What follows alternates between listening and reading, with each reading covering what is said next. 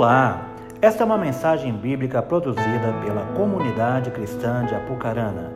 Abra o seu coração com fé para edificar a sua vida. Eu queria compartilhar com vocês algo que tem a ver com, conosco, né, como ministro, a gente entender algumas coisas. Abra sua Bíblia em Salmo 132. Prometo não tomar muito o seu tempo, tá, gente? Não sei se vocês estão doidos para ir embora. Esse é um assunto que eu poderia passar a tarde e a noite pregando sobre ele, mas não dá. Tem muita coisa. Salmo 132, versículo 1. Deixa eu ver se eu boto na Bíblia do iPad aqui também. Esse iPad que é velhinho, é de 1900. Comprei quando lançou o iPad 1, nem sei qual está hoje. Salmo 132. Isso. Versículo 1. Ele fala assim: Lembra-te, Senhor, de Davi e de todas as suas aflições, como jurou ao Senhor e fez votos ao poderoso Deus de Jacó. Davi está lembrando a Deus para lembrar dele do voto que ele fez. E versículo 3: Certamente que não entrarei, olha o voto, certamente que não entrarei na tenda da minha casa, nem subirei à minha cama, e não darei sono aos meus olhos, nem repouso às minhas pálpebras, enquanto não achar lugar para o Senhor, uma morada para o poderoso Deus de Jacó. Eu passei a vida toda, eu lembro quando eu, eu tive encontro com Deus, eu comecei a andar no meio de um monte de profeta. Eu era novo na fé, assim, estava apaixonado. E eu andava no meio dos caras que hoje são profetas hoje do Brasil, na época eles nem eram conhecidos também. Um deles é braço direito do Luiz Hermínio hoje também. E esse rapaz na época ele me procurou, ele falou assim: Gideon, eu tenho uma palavra de Deus para você, amém. Você é Davi nessa geração. Você Davi nessa geração, eu nem sabia quem era Davi direito, só das historinhas em quadrinhos, não sabia nada de Bíblia. E eu carreguei essa palavra, eu sou Davi dessa geração. Né? Amém. As coisas boas de Davi eu quero receber, as coisas ruins não quero não. Mas eu sempre tive na minha mente, eu já vi pregações assim, por que, que Davi era um homem segundo o coração de Deus? Porque Davi, ele, no momento que ele teve que se arrepender, ele não se arrependeu como o rei Saul, mas se arrependeu de uma outra forma. Então eu ouvia pregações dizendo que Davi era um homem segundo o coração de Deus, porque ele se arrependia, quando ele se arrependeu, ele se arrependeu diferentemente de Saul. Por isso ele era um homem segundo o coração de Deus. Até que dois anos atrás eu estava num hotel lá em Macaé, no Rio de Janeiro. E eu fui ministrar um congresso chamado Encontro de Adoradores, que eu ministro todo ano na cidade de Macaé. Vai gente de várias igrejas e é muito tremendo, sempre muito forte. Sempre quando eu venho aqui também é muito forte. É intenso. Acho que eu tenho um caso de amor com vocês. Mas aí o que aconteceu que eu estava no hotel e o meu baterista estava na minha frente sentado. Irmãos, eu recebi uma palavra de Deus, foi tão forte que eu dei um pulo para trás no banco da recepção, quase eu caí para trás com a cadeira. E Deus me deu uma palavra. E uma das da frases que eu recebi foi uma que eu disse ontem, não sei se eu acho que eu disse ontem, que se permita ser vencido. Essa é uma frase que eu tenho me carregado esse ano todo, eu tenho pregado sobre isso, sobre você se permitir ser vencido, porque se você não se permitir ser vencido, você nunca vai experimentar nenhuma transformação de Deus. Porque uma das grandes dificuldades nossas como seres humanos é concordar com Deus. Nós temos muita dificuldade em concordar com Deus. Tanto é que às vezes você vai orar com medo de Deus dizer não. Não é verdade? Quem já pediu alguma coisa para Deus com medo de dizer não? Eu já, várias vezes. Não, pai, não diz não para essa não, essa que eu quero, essa, essa é boa. A minha alma está sempre querendo fazer o que a, sua, a minha própria vontade. E aí o Senhor me deu uma palavra. Eu estava estudando sobre o propósito eterno de Deus, né, sobre Deus quer fazer algo, qual é o propósito de Deus, por quê? Porque a nossa identidade no reino de Deus tem a ver com o propósito de Deus. Se você não sabe o propósito de Deus, você nunca vai entender a sua, a sua identidade, porque a sua identidade está relacionada com aquilo que Deus quer fazer. Por isso Ele te fez, porque Ele tem um propósito. Amém? Amém ou não? Ok. E aí veio esse texto, e eu fui ler o texto. E aqui eu entendi por que, Davi era um homem segundo o coração de Deus. Não era por causa do seu arrependimento. É porque Davi desejava a mesma coisa que Deus desejava. Uau! Ou seja, Davi dizia sim para o sim de Deus. O papel do Espírito Santo é me levar a uma pessoa que diz sim para tudo que Deus diz sim, porque a maior dificuldade nossa é dizer sim para aquilo que Ele diz sim. Quem está me entendendo? E ele fala sobre construir um lugar para Deus. Ele está dizendo: Eu quero construir um lugar para o Senhor. E se você ler a Bíblia de Gênesis a Apocalipse o tempo todo, é Deus querendo construir um lugar na terra para Ele. Você sabia disso? Que Deus quer morar na terra? Não. Quem sabia disso? Levanta a mão. Quem sabia que Deus quer morar na terra? Levanta a mão. Vocês não sabiam? Prazer, Gideolanes. Quem que já ouviu aquele texto? Que, quem já ouviu o pregador falar assim: que lá no céu não haverá mais choro, nem tristeza, nem angústia? Levanta a mão. Vamos para lá. Apocalipse. Eu estou dando um curso bíblico e vídeo aula do Apocalipse. Depois eu falo com vocês como participar, tá bom? Vocês vão pirar. Teve um sujeito que falou para mim assim: Mas, pastor Gideon, eu faço teologia, eu faço bacharel em teologia. E eu já estou estudando Apocalipse. Eu falei assim, mas lá na, sua faculdade de teologia, te ensinaram sobre a visão dos dois mundos? Ele, não, o que, que é isso? Tem coisa que só vem por revelação, querido. Estão comigo? Eu já li a Bíblia 30 vezes, 32 vezes. Estou na terceira, 33 agora. E tem coisas que só agora que eu estou vendo. Só agora que eu estou percebendo, cara. Que doideira, porque é o Espírito que revela, amém? Apocalipse 19, eu não vou abrir Apocalipse 19, Apocalipse 19 fala da vinda de Jesus, da segunda vinda de Cristo, e Apocalipse 20 fala do, segundo, da, do reino milenar, quando Cristo irá reinar sobre a terra mil anos. Agora, olha o Apocalipse 21, vamos ler o texto. Primeiro eu vou ler o texto que você já ouviu pregações sobre ele. Lá no versículo 4, versículo 4 fala: E lhes enxugará dos olhos toda lágrima, e a morte já não existirá, já não haverá luto, nem pranto, nem dor, porque as primeiras coisas passaram. Então a gente fala que no céu não haverá mais choro, nem tristeza, nem angústia, amém? Glória a Deus por isso. Mas olha o versículo inicial, porque texto fora do contexto gera pretexto. Vamos ver o contexto que está acontecendo isso. Apocalipse 21, versículo 1. Vi novo céu e. Pois a, o primeiro céu e a primeira terra passaram e o mar já não existe. Já parou para pensar nisso? O mar já não existe. Vi também a cidade santa, a nova Jerusalém, que descia do céu da parte de Deus, ataviada como noiva adornada para o seu esposo. Então ouvi grande voz vinda do trono dizendo: Eis o tabernáculo de Deus com com quê? Com os anjos ou com os homens? ele viu a nova Jerusalém descendo do céu para onde? Para a lua? Ou ele está vindo para onde? Responde alto.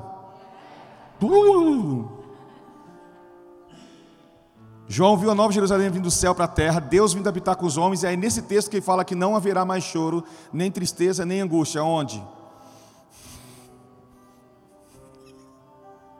Quando o céu e a terra se tornarem uma coisa só. Porque a expressão bíblica não é você indo para o céu. A Bíblia não fala do homem indo para o céu. Ela fala do céu vindo para a terra.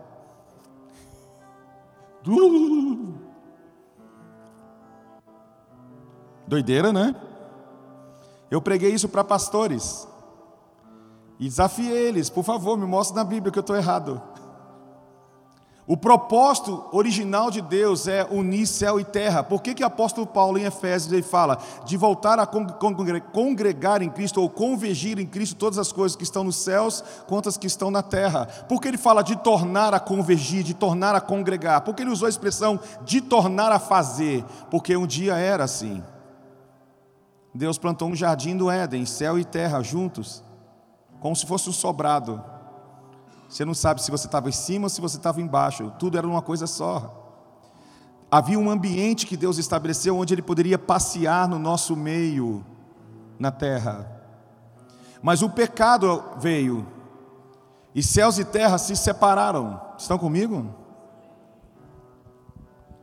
Você vê que no, no, mundo antigo, o conceito do mundo antigo é que o céu era bem próximo da terra. Eles construíram uma torre de Babel com a ideia de pular o um muro. Porque eles pensavam que construir uma torre baixa eles poderiam tocar os céus, porque na mente deles os céus estavam bem próximos. Mas parece que quanto mais aumenta o pecado, mais a consciência do céu some. Tanto é que hoje nós temos os ateus que é a maior burrice que existe no ser humano é dizer que Deus não existe. É incoerente. Estão comigo? Se você entrar, vem cá, nós, nós caímos num naufrágio, ok? Você está sozinha ou sozinho, você cai numa ilha, e você vai andando pela areia da ilha, não tem nada, mas de repente você vê um polígono desenhado. Sabe o que é um polígono? Várias laterais, né? desenhado perfeito na areia. Qual é o seu pensamento na hora que você olha aquele polígono desenhado na areia? Perfeito. Tem gente aqui. Existe gente nessa ilha, concorda? Porque o vento não faria aquele desenho, nada faria aquele desenho. Da mesma forma, a partir da ordem das coisas, a gente percebe que tem que ter gente aqui. É impossível Deus não existir. Tem alguém por trás disso tudo, amém? Ok, então, quando você olha para a palavra, Deus quer construir um lugar para Ele no nosso meio. E começa no jardim.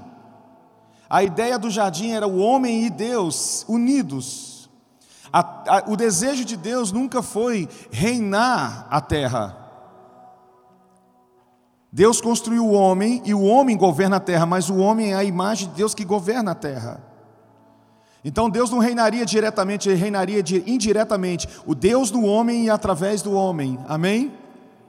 Amém, irmãos? Estão me entendendo? Eu só estou colocando um fundamento sem entender onde eu quero chegar. Porque o desejo de Deus é construir um lugar para Ele no nosso meio.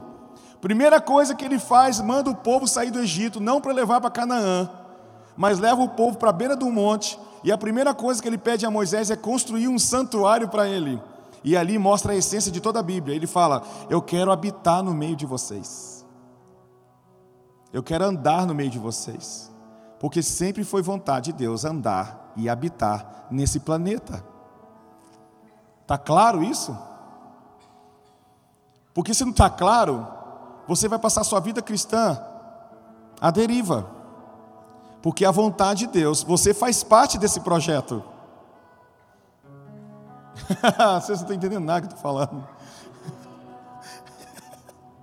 Gatão. Escuta isso.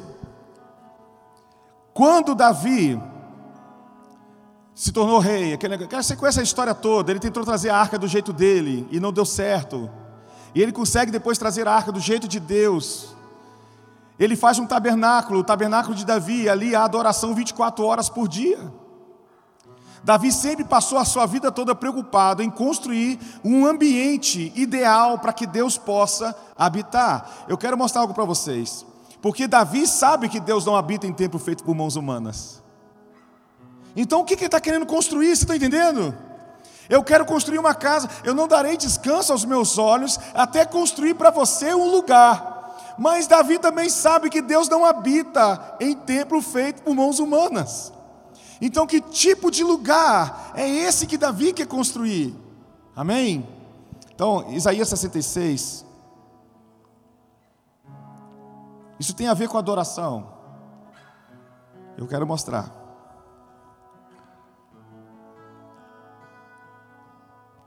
Isaías 66, versículo 1. Presta atenção nisso. Estão gostando, gente? Vocês vão me chamar de novo?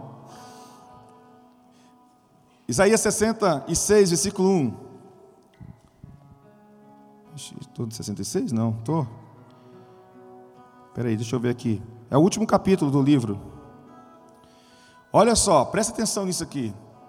Assim diz o Senhor: O céu é o meu trono, e a terra o escabelo dos meus pés, o estrado dos meus pés. Que casa me edificarei vós? E olha, agora eu quero mostrar uma coisa. Ele fala: "E qual seria o lugar do meu descanso?" Presta atenção nisso. Que casa me edificaria vós? Qual seria o lugar do meu descanso? Por quê? Porque na mente de Deus, casa e lugar de descanso é a mesma coisa. Uau! Quem já viajou para algum lugar aqui? De férias, foi para um lugar maneiro, curtiu as férias, foi para a África, pregar o Evangelho. Você concorda comigo que você só encontra descanso quando volta para casa? Eu chego aqui, eu ministro, irmão, uma pressão, pau, e me entrego todo. Aí eu vou para o aeroporto. Quando eu estou no táxi, ou alguém vem me buscar no aeroporto, que eu estou chegando em casa, parece que eu desarmo. O cansaço da viagem vem todo assim, blum, porque eu descanso.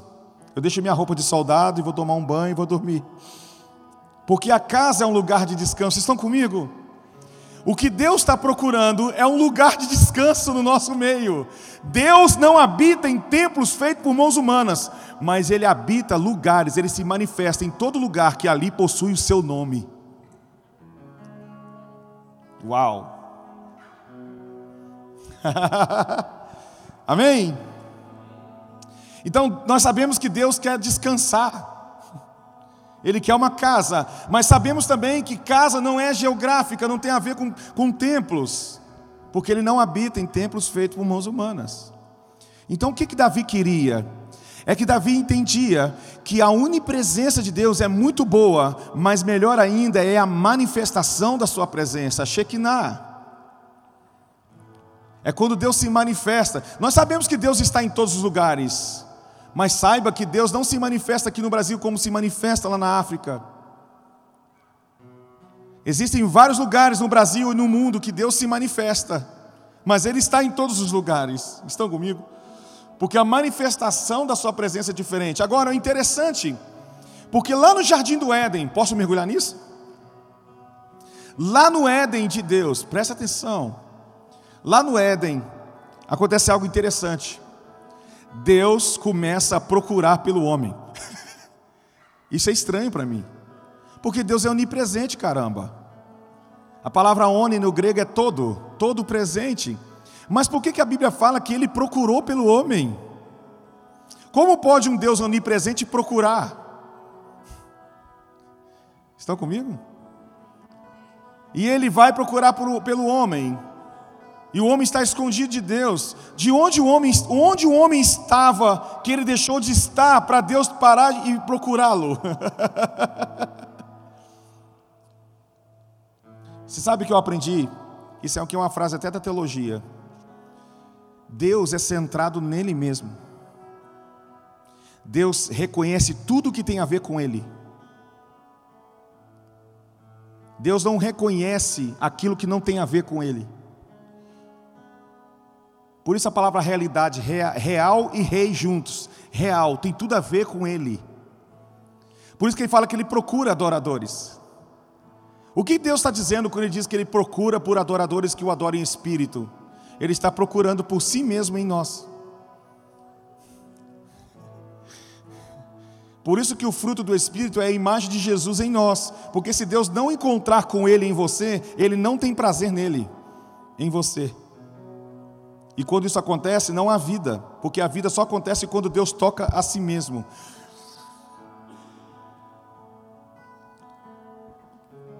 Qual é o ser mais amado no universo? O homem? Deus.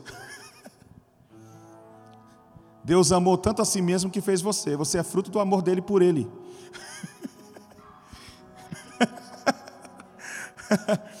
Então, quando Deus está passando, Ele está procurando encontrar em você partes dele. O que Ele te deu lá no jardim, derramou, soprou o vento a si mesmo. Deus soprou a si mesmo no homem, por isso Ele tinha prazer no homem. Porque toda vez que Ele vinha encontrar com Adão, Ele encontrava consigo mesmo. Quando a palavra usa a palavra ser um, ser um com fulano, ser um ciclano, está falando de intimidade. Ser um, no conceito bíblico, é ter a mesma imagem e semelhança do outro a ponto de sermos totalmente parecidos um com o outro. Então Deus era um com o homem. Estão comigo? Então ele está procurando por si mesmo. Olha que interessante. Parece que começou uma um desejo ardente na presença de Deus em encontrar a gente. Porque parece que desde lá do jardim, a voz de Deus continua perguntando: onde está você? Quer ver uma coisa? Olha que interessante. Vocês lembram da parábola do filho pródigo? Bonita aquela parábola, vocês não acham? Ele fala que quando o filho volta, o pai faz uma festa em casa. Vocês lembram disso? Nesse capítulo 15 de Lucas, tem três parábolas. Nas três parábolas você encontra uma coisa em comum. Nas três parábolas diz que, que o, o, o, quando o pecador se arrepende há uma festa no. Nas três parábolas, não só no filho pródigo, mas na dracma perdida também ele diz a mesma coisa. E também na parábola da centésima ovelha. Quem já ouviu falar? A gente até canta música hoje sobre isso. Amém? Agora, ele fala na parábola da centésima ovelha que toda vez que um pecador se arrepende há uma festa do céu. Concorda? Está lá na parábola, Lucas 15. Mas onde é que houve arrependimento de pecador na parábola da centésima ovelha? Porque ele fala de um pastor, deixou as 99 e foi atrás da centésima. Amém? Ele encontra a centésima, coloca nos seus ombros e leva para. Chega em casa, ele faz uma festa. E Jesus diz que toda vez que o pecador se arrepende, é uma festa. Igual a minha filha faz assim, ó. Eu estou pregando lá, dando aula bíblica para meus discípulos, aí tem uma Laís, ela faz assim, agora. Onde é que um pecador se arrependeu ali? Eu fiz a mesma pergunta, não entendi. Do filho pródigo está bem claro, o filho se arrependeu, voltou. Mas onde? Aí o Senhor falou no meu espírito assim, Gil, você não entendeu, né? Arrependimento acontece quando você se permite ser achado.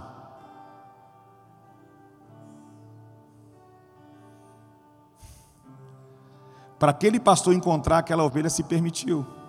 Ele ouviu a voz, ela ouviu a voz, porque a ovelha ouve a voz do seu pastor e reconhece. E provavelmente ele foi pelas montanhas e chamando por ela, até que ela ouviu e foi em direção a ele. Ou seja, arrependimento acontece quando você se permite ser achado, porque a pergunta no mundo espiritual até hoje é: onde você está? Amém até aí? Agora, o que acontece Toda vez que Deus encontra,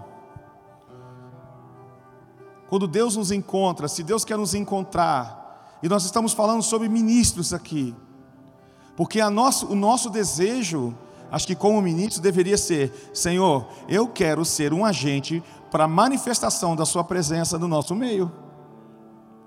Eu não quero só cantar músicas que agradam as pessoas, né? Vamos fazer, um, vamos fazer uma lista de músicas que legais, são as músicas mais legais da noite. Ou vamos dançar uma coreografia maneira. Não é nada disso. Como fazer então para ser uma pessoa que onde vai, o céu e a terra se beijam?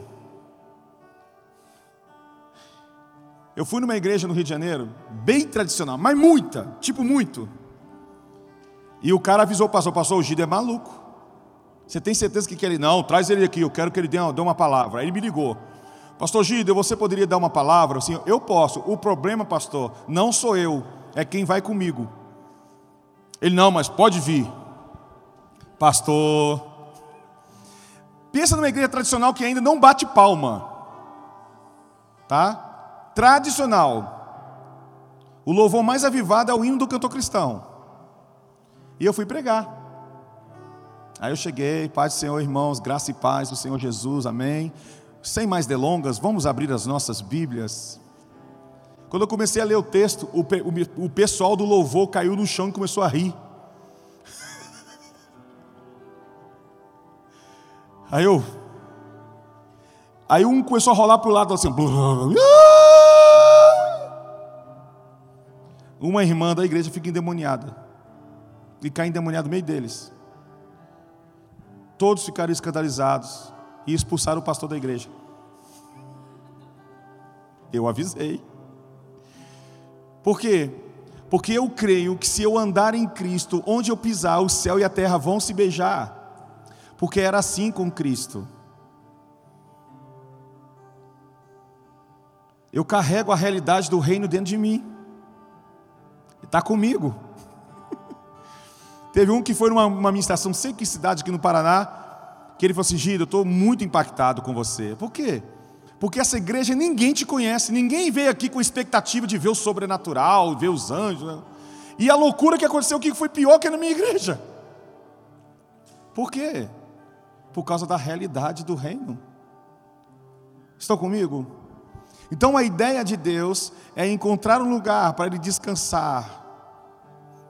É um lugar onde ele possa se manifestar no nosso meio. E esse lugar é chamado de casa. E é uma casa espiritual. Não é natural. Estão comigo? Esse papo está muito espiritual, né, cara? Vocês querem que eu diminua um pouco a conversa? Porque, irmãos, meu Deus do céu. Deixa eu do lado de cá. se, se, se, se, eu contasse para vocês as histórias que acontecem comigo dentro de avião, táxi, açougue, é umas doideiras. Teve um sujeito que falou assim: Eu vou lá na casa do Gida. Ele, é o testemunho dele. Hoje ele é meu discípulo, bem feito para ele. Ele é bombeiro, amigo de um amigo meu, e um amigo meu que é meu discípulo, que hoje é pastor, né? O consagrei é pastor lá na nossa galera, falou com ele de mim. E ele disse: O Gideon, é porque ele tem visão aberta, ele vê os anjos, cara. Negócio meio doido. Aí assim, ah, eu quero ir lá. Só que não falou para ele, falou assim: não, me leva lá, eu quero conhecer esse rapaz. Mas dentro dele estava assim: eu vou lá ver se isso é verdade mesmo. Aí ele foi. Aí eu me encontro na minha sala para orar. A gente tem um momento de oração. Aí eu dou sempre um ensino da palavra. Às vezes eu nem eu ensino, a gente não consegue ensinar, que fica todo mundo jogado no chão, chorando, gritando, aquele negócio todo, babando, catarro, meleca. Mas um dia eu estava lá ele foi, rapaz forte, bonito. Oi, Gida, eu passo, Senhor, foi um prazer te conhecer. Vem cá, senta aí. Ele sentou no meio da turma. Detalhe: na minha casa, em todos os meus cultos, eu não vejo anjo todo culto. Isso aí já é, é uma é para dizer para você que é verdade, porque se eu fosse um cara inventando, eu ia ver toda hora. Né? Mas eu não vejo toda hora, nossa, agora, uh! Gostaria muito. Eles são muito bonitos. Mas aí eu estava na minha casa, orando, nesse dia, diz ele, né, eu não lembro desse dia exatamente, mas ele diz ele que, quando eu falei assim, gente, eu estou vendo o anjo no nosso meio, em pé, e eu não sei por que, que ele está aqui. Diz ele que ele fechou o olho e falou assim: Eu não acredito que você está aqui, não acredito, isso é mentira, esse cara está mentindo. Só que quando ele abriu um olho, hum, diz ele que ele rolou da cadeira assim, ó, caiu no meio, já caiu no chão gritando e chorando. E ele sentiu o fogo do Espírito naquele dia. Nunca mais me largou. A outra nova convertida chegou lá em casa, pediu uma resposta de Deus, diz ela que sentiu uma pessoa do lado dela, falou no ouvido dela a resposta que ela procurava. Foi no táxi tremendo. E ligou para minha esposa, que é amiga da Carol da faculdade, Carol, eu nunca imaginei que essas coisas existem. Porque eu acredito que quando você começa a se mover conforme a vontade de Deus, o reino de Deus se manifesta. Ah. Eu acredito. Eu acredito. Igual a senhora no, no ponto de ônibus. Aí eu disse, tia, o que, que foi, tia? Ela, eu estou com muita dor no braço. Vem cá, tia. Senhora, a senhora crê no poder de Deus, tia? Ela, amém. Então, meu Deus, meu Deus, a dor foi embora, meu Deus, meu Deus. Por quê? Fico até arrepiado. Quanto mais você andar na presença, escuta, para com esse papo de vamos entrar na presença. Não existe mais isso. Você está. Eu não entro mais e nem saio. Estou dentro, tô, eu falo com ele que eu estou. Senhor, eu estou misturado com você que nem frango com quiabo. Eu ainda vou fazer uma música falando isso. Eu estou misturado nele que nem frango com quiabo. Pode se escandalizar e nem comprar meu CD. Mas eu vou fazer uma música dessa. Eu vou me vestir de quiabo agora. Mas quando você anda na presença, ou seja, nossa, eu tenho tanta coisa para falar quando eu falo isso. Porque existe uma chave. Quando você, escuta, quando você coloca na sua vida que oração é uma questão de vida ou morte para você, e isso se tornar uma prioridade na sua vida, você vai ver o que vai acontecer com você. Quando você fala assim, eu, eu tenho uma agenda, e você colocar na sua vida que é prioridade, oração não é segundo plano, é prioridade. Ter o seu momento de oração no seu quarto, você vai ver o que vai acontecer com você, cara. O problema é que a gente ouve essas coisas e poucas pessoas colocam em prática. Separa o seu dia para orar, separa o seu momento quando entrares no seu quarto, quando você parar para orar, quando você colocar isso como prioridade. Isso é prioridade. Você sabe quando você chegar para a pessoa e falar assim, vamos para o encontro com Deus? Aí a pessoa diz, ah, mas eu, tenho, eu vou para o cinema com minha namorada. Não dá vontade de dar um soco na cara dele, desse desgraçado? Porque ele, ele não sabe, ele não tem noção. E às vezes a gente faz a mesma coisa com Deus. Quando as coisas ficarem maus, a gente jejua, a gente ora para Deus fazer campanha. Faça isso em tempos de paz também. Coloque isso como a sua vida, o seu alimento. Alimenta o seu espírito. Oração é a chave. Quando você ora, você se fortalece, você, o pecado começa a perder a força de atração. Quando você está debaixo da nuvem da oração. Hoje acordei, eu queria ter dormido até meio-dia hoje. Meu sonho é dormir até meio-dia, eu não consigo mais.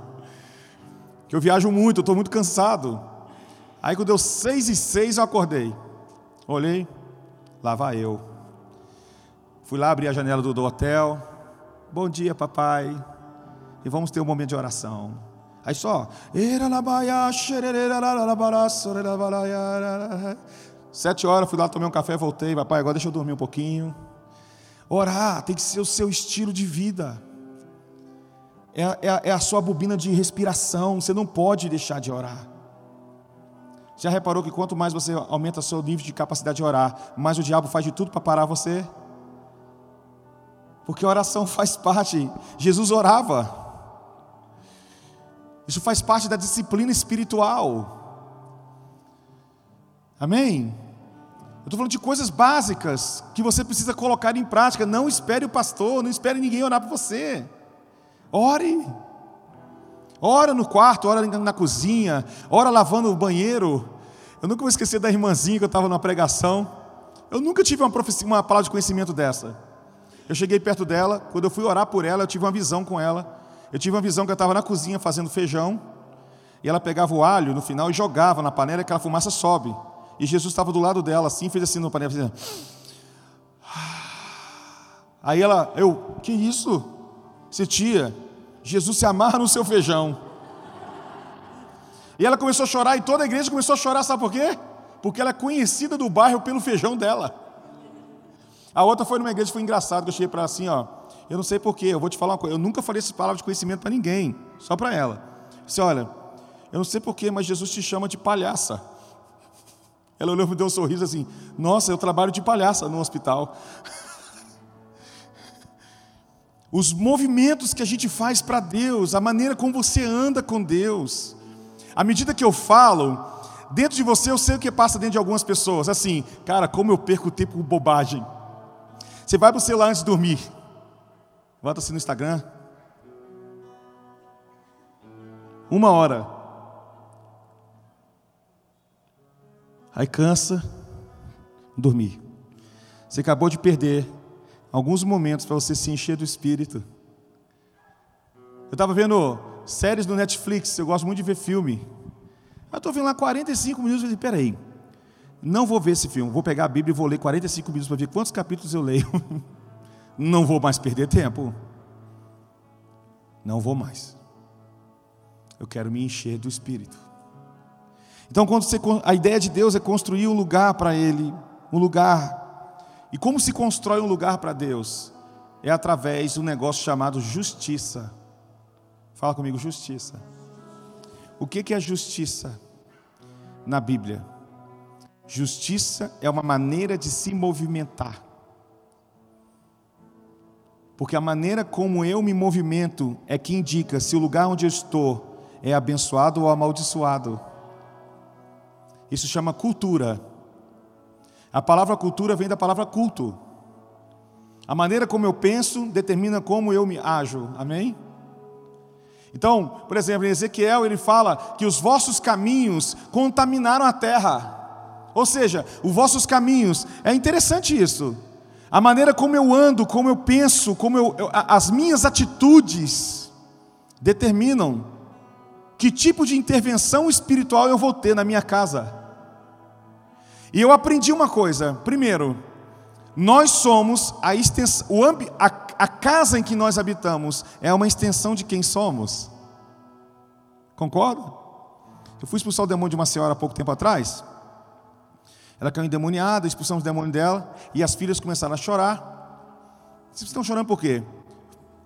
Moço, eles nem sabem que eu sou pastor. Moço, a minha mãe, na minha casa, ela leva bagulho, sujeira, o tempo do lixo. Diz que na sala você tropeça dos lixos que ela carrega. Ela tem um espírito de mulambo nela.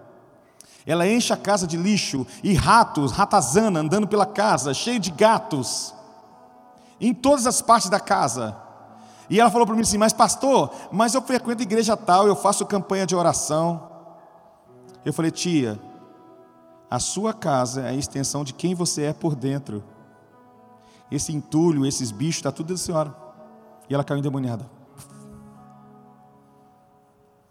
Então, partindo desse princípio, a casa de Deus é a extensão de quem Deus é. Quem me entendeu? Então, como construir? Ou como estender Deus? Porque a vontade de Deus, você sabe qual é o propósito de Deus básico para cada um de nós? Você lembra daquele salmo que fala assim: Levantai, ó portas, as vossas cabeças, levantai-vos, ó portais eternos, para que entre? Porta tem cabeça? Então ele está falando de quê? Seres humanos. Ele está dizendo que seres humanos são portais. Então, como estender a presença de Deus no nosso meio? É a partir de portais. E a maneira de se abrir a porta é levantando a cabeça, é olhando para Ele, é se movendo conforme Ele, na vontade dEle. A partir desse momento, a sua casa experimenta a presença de Deus, porque você foi chamado para estender Deus na sua casa. Então pare de orar pela sua casa se você não está disponível a abrir mão. Pare de orar pela sua família, porque Deus não é mágico. Se você não está disponível a se tornar o melhor filho para sua, para sua mãe e o melhor filho para o seu pai. Se você quer estender o reino de Deus no seu trabalho, pare de orar por ele se você não está disponível a se tornar o melhor funcionário, aquele que chega mais cedo, que tem uma única palavra. Porque às vezes a gente fica orando por coisas que Deus está esperando a gente tomar mais vergonha na cara que outra coisa.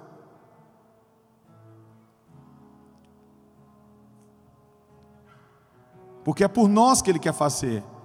Nós somos a extensão de Deus nessa cidade. Então, a maneira que nós nos movimentamos, como pensamos o reino de Deus, Deus vai encontrar um lugar de descanso para Ele, a Sua presença no nosso meio. Vocês acreditam nessas coisas? Eu lembro que eu fui numa casa de uma senhora de 98 anos, passou a vida toda adorando as trevas, cheia de estatuetas, cheia de demônios. E nós fomos na casa dela. Sabe o que aconteceu quando nós chegamos lá? Nós sentimos a presença de demônios como a gente não sente em qualquer lugar. Por quê? Porque a minha adoração dá direito a quem eu adoro de habitar e governar a minha vida. Fala comigo, a minha adoração dá direito a quem eu adoro de habitar. Quando eu falo de habitar, o que você acha que eu estou falando? Habitar não é só no interior, é manifestar. Naquele lugar, todos os dias, era dada adoração às trevas. E o que acontecia? A forma como ela se movimentava de acordo com as trevas, autorizava as trevas se manifestar lá. Quem está me entendendo? Vocês estão entendendo que tem a ver com a cultura, tem a ver com como eu, me, eu ando, como eu me movo? Para de ser crente só na igreja. Assuma esse papel fora. Porque a maneira como eu ando, como eu penso, é o que determina quem é que governa, quem é que se manifesta na minha vida. Você pode ser um instrumento de Deus no seu trabalho, desde que você se movimente conforme Deus. Não são palavras, e não é porque você sabe da Bíblia e você estudou calvinismo que vai fazer isso. Uau! Tem um pastor muito famoso, não vou falar o nome dele por respeito, prega muito, sabe muito a Bíblia. Eu fui ouvir hoje uma pregação dele, porque eu não entendo porque ele prega tanto e sabe tanto, mas você não sente uma gota de unção nele.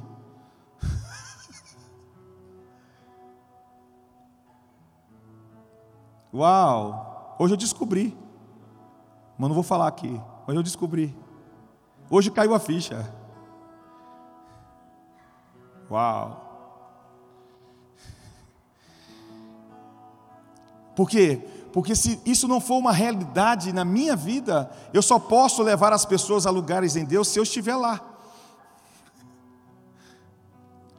Eu sei que vocês nunca viram esse tipo de pregador. Ele prega uma coisa e fala assim: Meu Deus, estou sentindo nada. Ele prega tanto, fala tanto, sabe tanto, mas não tem nada. Acho que nem ele acredita naquilo que está falando. Aí, de vez em quando, alguns caem em depressão por aí. Porque chega uma hora que não tem mais como fingir. Aí o cara não consegue manter aquela imagem e entra em depressão. Por quê? Porque o reino não é realidade para ele, é só uma teoria. Como para muitos evangélicos, é só uma teoria. Por isso você vê aquele cara que estava na igreja firme, anos, e hoje está no mundo fumando, está nas drogas, voltou para o mundo. Na verdade, ele não é desviado, porque ele nunca esteve.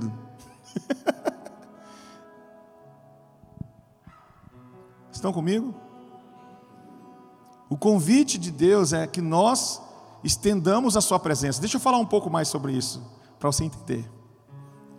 Quando você estuda reino na Bíblia, a palavra usada no grego é basileia, que é, é basileia é basicamente um lugar onde um rei governa. Fala comigo, um lugar onde um rei governa. Só que se você pensar o reino de Deus como um lugar onde o rei governa, você não entende a Bíblia. Porque tem momentos que a Bíblia fala do reino como o tempo passado. Ele nos libertou, nos, nos, nos, nos, transportou para o reino do Filho do seu amor. Já aconteceu. Mas tem momentos na Bíblia que você fala do reino no tempo presente. O reino é justiça, paz e alegria no Espírito. Mas em outros momentos você encontra o reino de Deus como futuro. Ele fala que um dia nós assentaremos na mesa com Abraão, Isaac Jacó, é, o reino como herança no futuro. Então, se você pensa reino como um lugar, você entra em crise. Estão entendendo? Não? Aí você vai para a palavra reino no hebraico. Aí você entende o que Jesus quis dizer quando ele fala de reino. A palavra usada no hebraico é a palavra malkut. Você sabe o que é malkut? Reino não é um lugar, Reino é uma atmosfera, um poder, uma autoridade sobre um lugar. Fala comigo, o reino é atmosfera, é ambiência, ambiência, é o ambiente.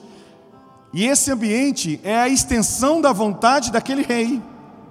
Então, por exemplo, se você for para a Inglaterra, você vai encontrar muito dos gostos da rainha, até nas cores dos prédios. Por quê? Porque o reino, ou o ambiente do reino, do poder desse rei, é a expressão de quem ele é.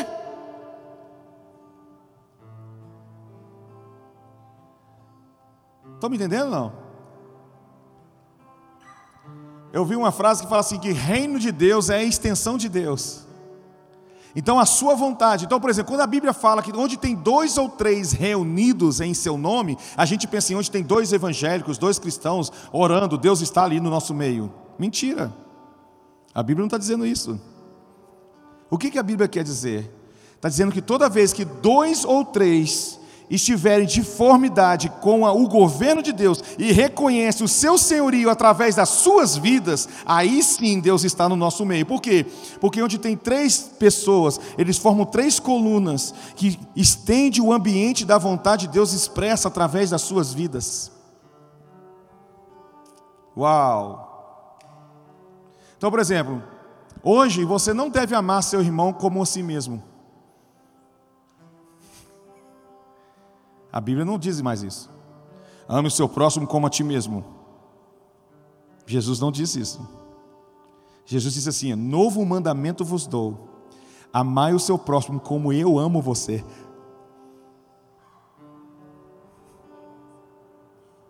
Sabe o que isso significa? Que seu irmão não tem que merecer nada de você para ser amado por você. Porque eu também não mereci nada dele e ele me amou. Aliás, eu matei ele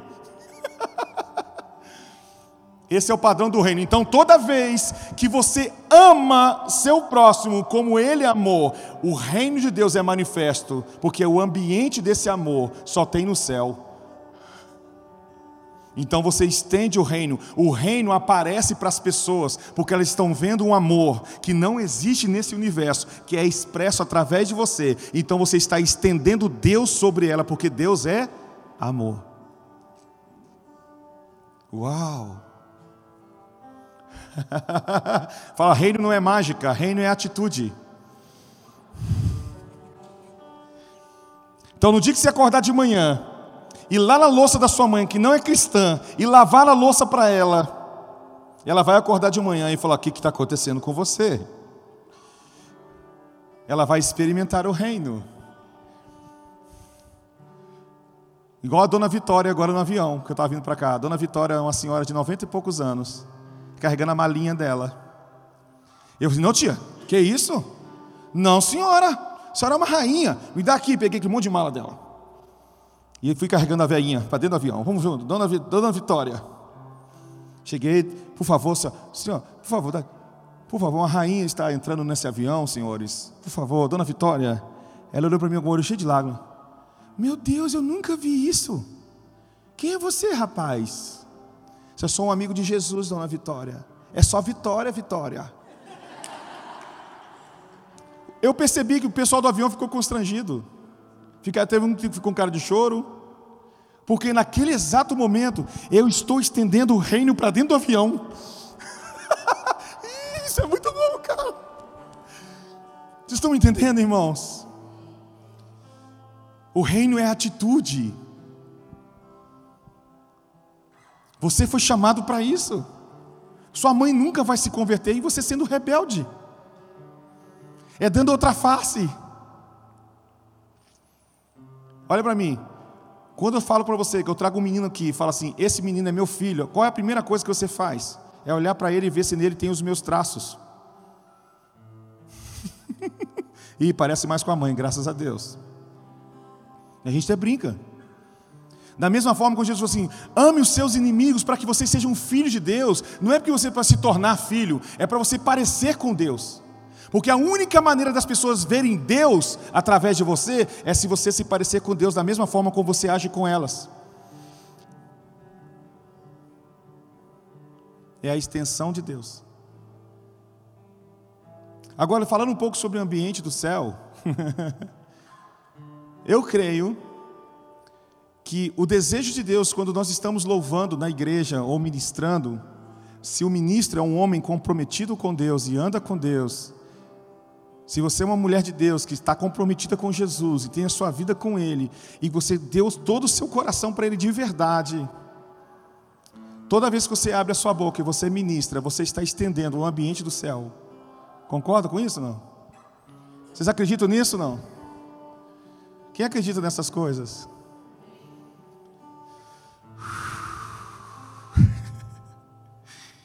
Então, olha que interessante. A Bíblia fala que Deus procura adoradores, e tem outra coisa que a Bíblia fala que Deus procura, vocês lembram? Intercessores. Fala comigo, adoradores e intercessores. Fala comigo, adoradores e intercessores. São as únicas coisas que você vai encontrar na Bíblia, Deus procurando. Tá. Deus constrói um tabernáculo de Moisés, certo? E o tabernáculo de Moisés, na sua essência, ele é um tabernáculo de intercessão. Depois Davi levanta um outro tabernáculo, e que basicamente o tabernáculo de Davi é um tabernáculo de adoração. Deus procura adoradores e Depois ele constrói o templo de Salomão, que é a mistura junto, adoração e intercessão num lugar só. Agora que é interessante, nada, isso aqui não tem nada a ver, não, é bobeira que eu vou falar agora. Bobeira. Você sabe qual foi a primeira coisa que Deus pediu para Adão no jardim? Cultivar e guardar. A palavra hebraica para cultivar é a mesma palavra que Deus usou para Moisés prestar culto. Cultivar, cultura, culto. E a palavra guardar no hebraico é a palavra intercessão. Duas coisas que o homem fazia na sua essência que se perdeu e Deus está procurando. E toda vez que ele, quando ele uniu essas duas coisas, sabe o que aconteceu? A sua Shekinah se manifestou naquele lugar, porque toda vez que o homem se encontra fazendo aquilo que Deus chamou, a sua presença o encontra.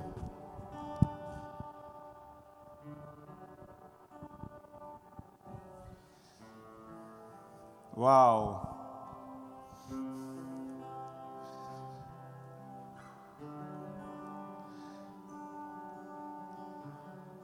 Olha, olha que interessante. Vocês já viram o ambiente do céu, como é que é, não? No ambiente do céu, quando João, em Apocalipse 4, ele vê o céu, ele diz que os anjos estão com uma harpa na mão, e na outra mão um cálice, ele diz que está naquele cálice são as orações dos santos, intercessão e louvor e adoração. Ou seja, agora mesmo no céu, o som que se ouve em volta do trono é gente orando, e gente cantando.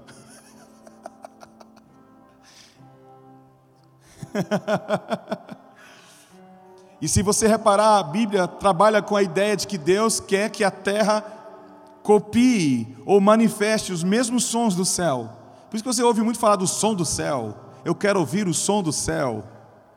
Porque a vontade de Deus é que nós cantemos o que Ele está cantando, que nós falemos o que Ele está falando. Povo, que papo espiritual, né, cara?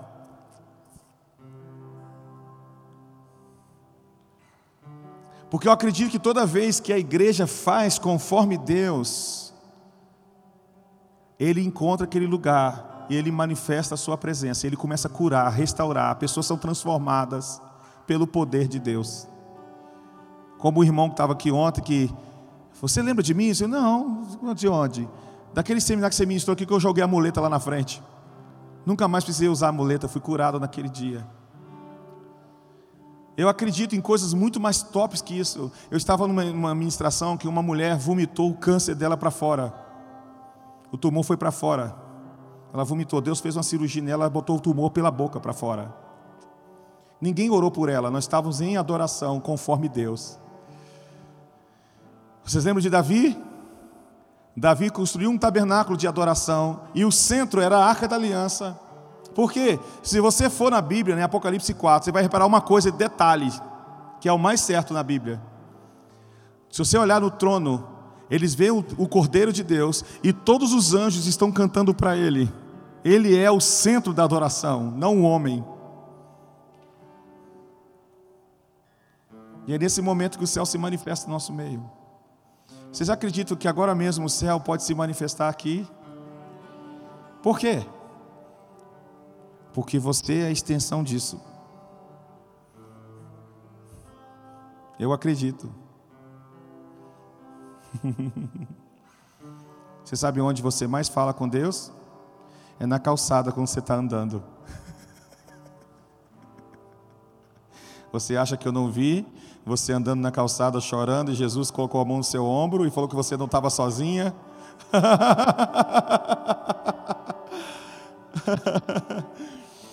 Vocês acreditam nessas coisas, irmãos? Isso aqui é a comunidade cristã Pucarana, né, Vaso? Aqui o bagulho é doido, né? Eu creio que isso vai aumentar. Esse é o desejo de Deus. Vocês estão sentindo o que eu estou sentindo? que presença é essa? Você sabe quando você passa a vida toda querendo um dia ver Jesus? Esse olhar aqui.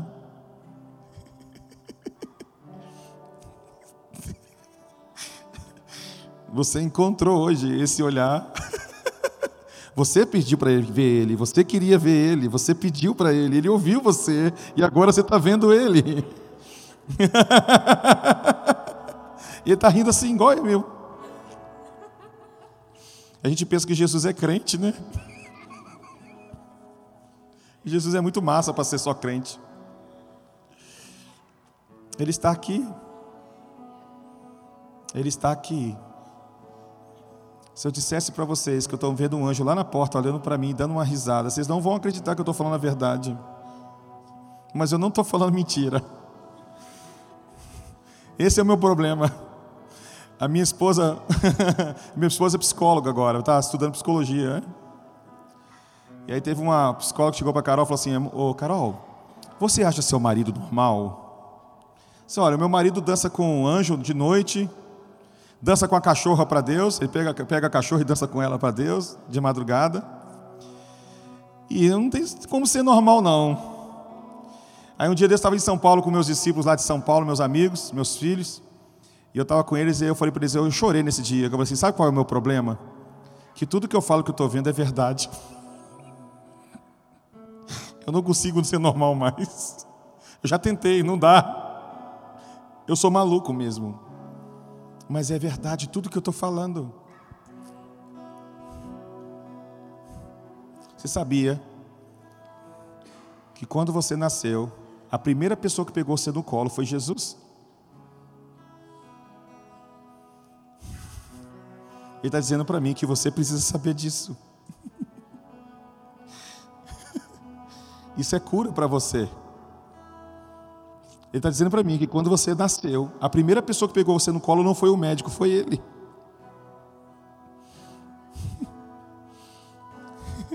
Eu estou vendo o anjo atrás de você desamarrando uma linha. Sabe quando você tira em bolo de pipa, aquelas linhas? Ele está desamarrando você, para você ser livre. Isso é cura para você.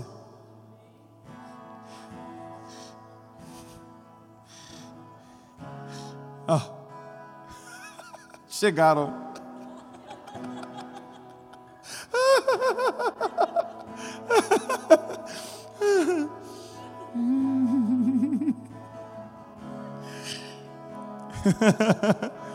e não é forçado, né, irmão? É massa esse negócio. Não precisa forçar, gritar, receba! Não é nada, mano. Tá aqui, ó.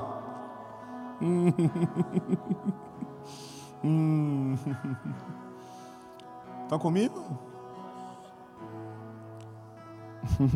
Jesus está laçando o seu coração, filhão. Você vai fazer coisas que você nem imagina que você vai fazer.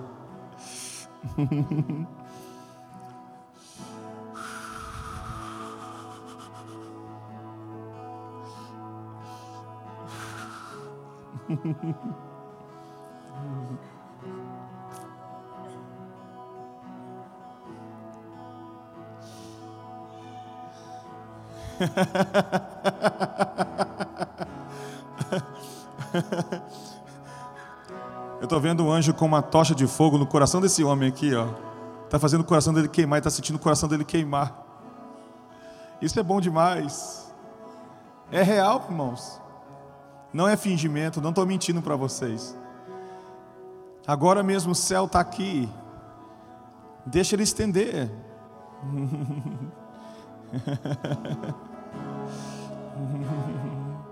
Eu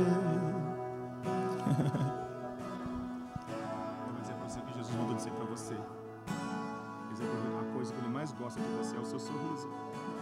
E ele está com saudade de você, do seu sorriso da sua alegria.